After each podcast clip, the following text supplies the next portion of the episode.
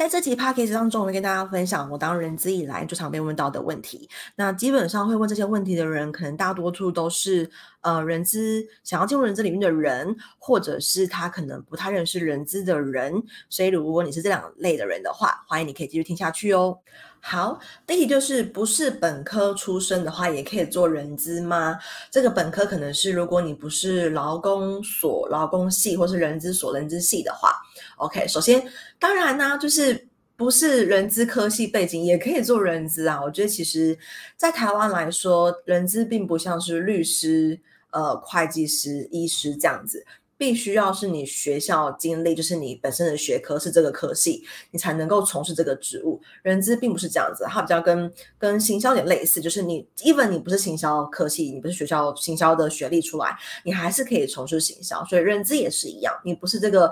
呃，科系背景你还是可以做这份工作，没有错。再来就是，呃，人资一定要念研究所嘛？可能是因为我自己本身是中山大学人管所出来的，所以我也很常被问到这个问题。好，首先分享一下，我自己其实是先当人资之后才去念研究所。那我会念研究所的原因是因为。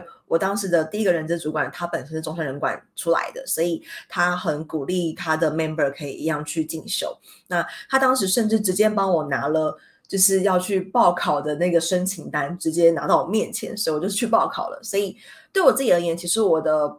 呃，在那之前，我的人生规划并没有要念研究所这个选项或这个画面，是一直直到我的主管他很鼓励我去做这件事情，我才去念的。那回过头来，这个题目本身一定要念研究所吗？我认为其实，呃，如果你对人资真的是有很大的、有很确定你要持续投入的话，我觉得研究所是一个很好的选择跟充实自己的一个途径。原因是。呃，研究所他会给你很大量的，虽然是理论，不一定有很多的实物，但是我们绝对可以从这些理论去学到很多事情，例如呃角色负荷、角色压力、角色模糊，这些听起来可能好像有点有点专业的词。但它其实就充斥在我们的生活中，例如角色模糊，就是哎，一个员工他对他自己要做什么事情是感到很模糊的，感到很不安、不知所措的，就是角色模糊。那角色负荷就是这个人的工作量嘛，跟他本身的能力是否有就是负荷不过，就是太超出他的负荷的情形发生。所以其实呃，我认为大多数的人念研究所，我自己相信啦，大多数人念研究所还是保持着想要学东西的心态，而不是。洗经历，或者是而不是为了要混一个学历。那如果你同时也是真的对人资是很有呃意愿持续投入的话，我觉得研究所是一个很好的选择。但是并没有一定要念，并没有一定要念，因为并不会因为你念了你就绝对会被加薪，或是你就绝对会被晋升，并没有这件事情。所以我觉得还是回到你自己本身身上，你到底有没有意愿去充实你自己的专业度？OK。第三题是没经验也可以做人资吗？就是呃，很多人力行上面的人资的职缺都会写说，哦，就是要有相关经验，或是要有几年的经验。那导致很多人会会担心说，诶，我自己没有人资经验，那我可不可以做人资？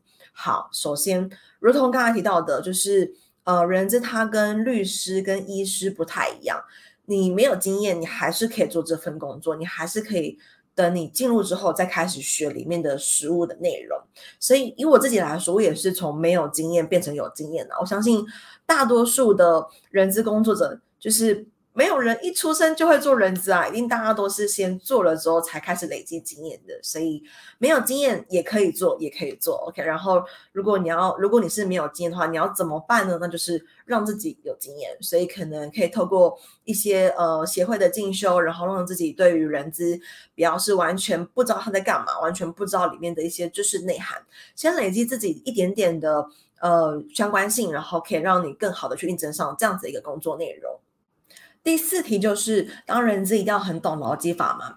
呃，首先我们必须说，因为我们就是有点像是资方的角色，又像是劳方的角色，所以在这过程中，劳基法它是在呃劳资双方的一个互动的基础法规。对，所以身为人资，你你不一定要很熟悉劳基法，但是你必须要懂。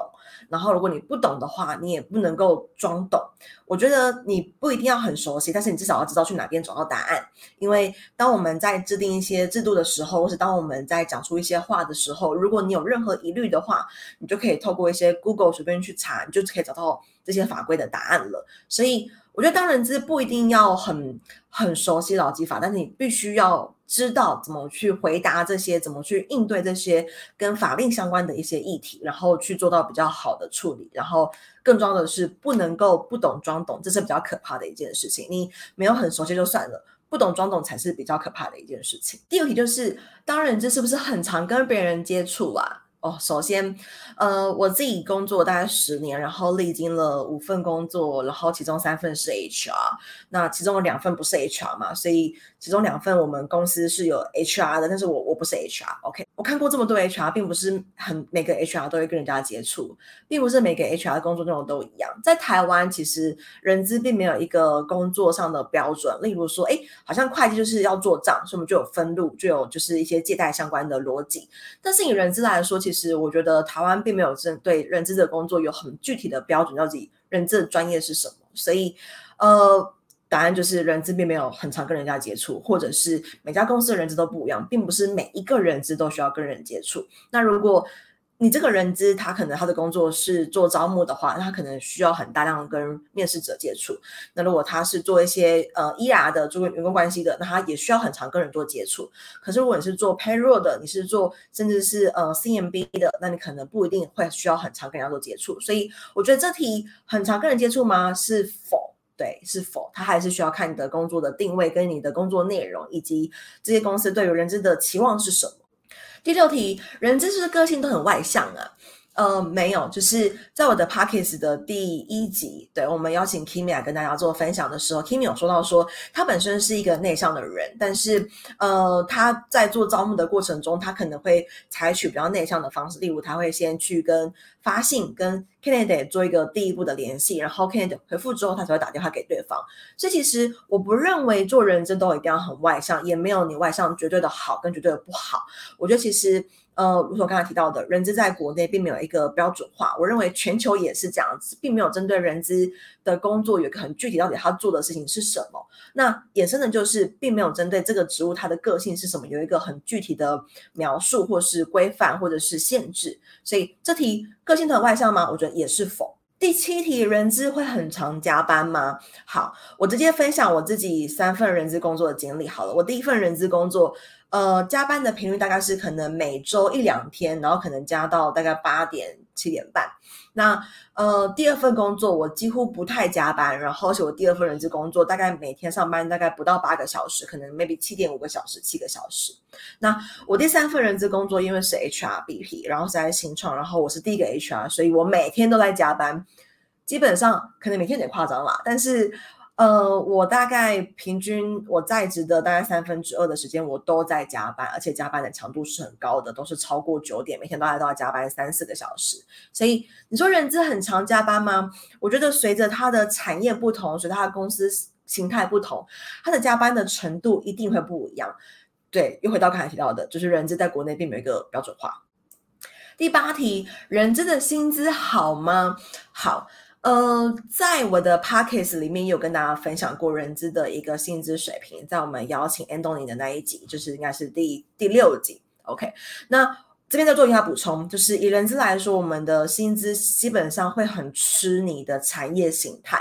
换言之，一样是刚毕业的，可能是呃硕士的人资所的学生好了。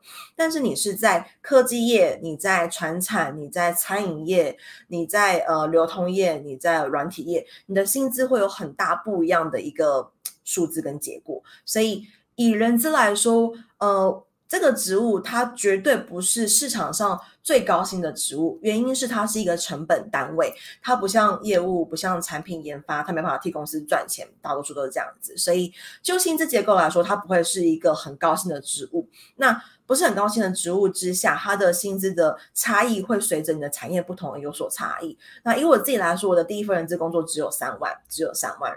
然后呃，随着可能我的年资呃成长，随着我的专业的成长，会有不一样的一个区别。但是如果今天很明确的是，如果你要达到可能百万年薪的话，那如果你的途径第一个，如果你不是很资深的主管，例如你可能三十五岁、四十岁，如果你不是这样子年纪的话，那第二个就是你可能是在上市柜，然后很大型的公司，例如上市柜的金融业、上市柜的科技业，或者是呃时尚产业。所以呃，如果到要很高薪的职务的话，我觉得它会是一个门槛在的。换言之，即使我今天是一个三十五岁的 HR，可是如果我没有当到主管职，我可能不会年薪百万；或者是如果我没有进到这样很大型的产业、很赚钱的产业、很大型的公司，我可能也不会年薪百万。所以就这题来说，薪资如何？我觉得它会是看你的呃产业跟你的公司形态。然后，如果你要到百万年薪的话，那可能你第一个，要么你的年资已经很深；要么第二个，可能是在比较高薪的产业里面去做服务才有可能达到。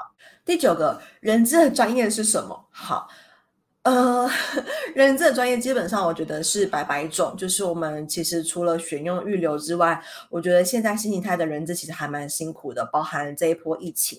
我们要如何去做很好的临机应变，是非常考验人资工作者的一个应变能力、解决问题能力。那包含其实我觉得近几年人资被要求的专业跟能力又变得更多元了，包含我们的社群招募、我们的行销能力、我们的文案能力，以及我们的数据分析能力，力还有我们在求职者体验以及员工体验上的一个体验设计的能力。所以，如果你问我说认证专业是什么？呃，我可能会先比较官方的回答选用预留的一些执行，但是如果要再更进阶、再更进阶回答的话，我觉得人资专业是无边无际的。